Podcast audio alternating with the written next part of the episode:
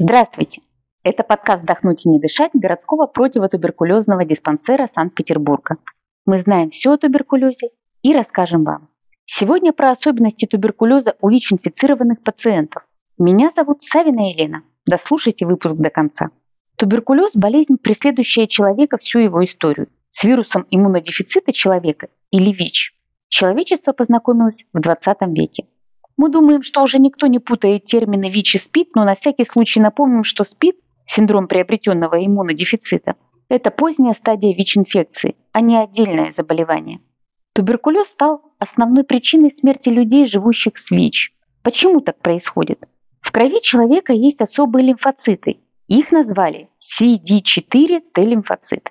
Они играют главную роль в противотуберкулезном иммунитете. ВИЧ ослабляет иммунную систему за счет уничтожения этих CD4Т-лимфоцитов, делая людей, живущих с ВИЧ, наиболее подверженных заболеванию туберкулезом.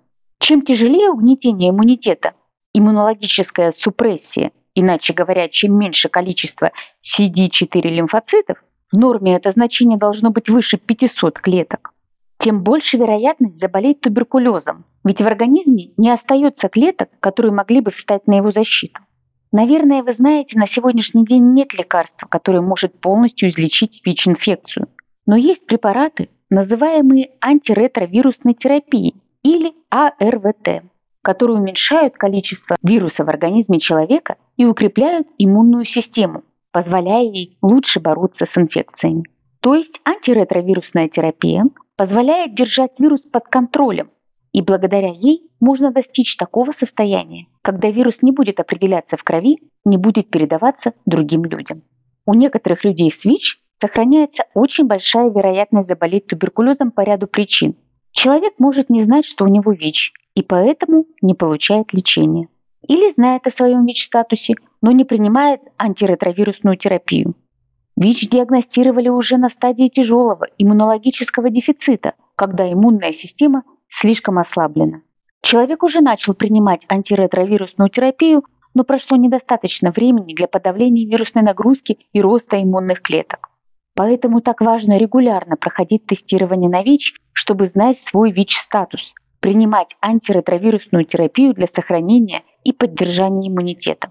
Если заболевание туберкулезом все же произошло, то важно понимать ряд особенностей, которые могут быть у пациента с ВИЧ. Они напрямую будут зависеть от иммунологического статуса.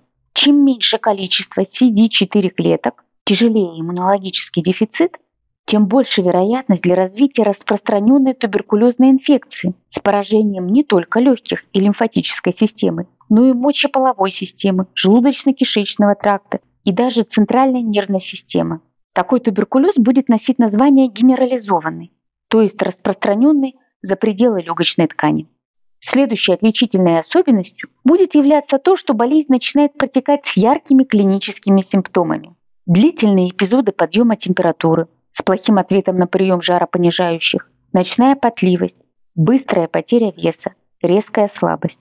При возникновении хотя бы одного из этих симптомов нельзя их игнорировать. Следует немедленно обратиться на прием к врачу. Но несмотря на это, туберкулез на фоне ВИЧ-инфекции также хорошо поддается полному излечению. Современная противотуберкулезная терапия полностью совместима с антиретровирусной терапией и в большинстве случаев переносится без возникновения побочных эффектов. Но несмотря на это, туберкулез на фоне ВИЧ-инфекции также хорошо поддается полному излечению. Современная противотуберкулезная терапия полностью совместима с антиретровирусной терапией и в большинстве случаев переносится без возникновения побочных эффектов. Если у вас остались вопросы, напишите нам на нашу почту или в соцсети. Контакты мы оставим в описании подкаста. Этот выпуск для вас подготовила врач-фтизиатр городского противотуберкулезного диспансера Санкт-Петербурга Наталушка Наталья Анатольевна. Благодарим, что дослушали до конца.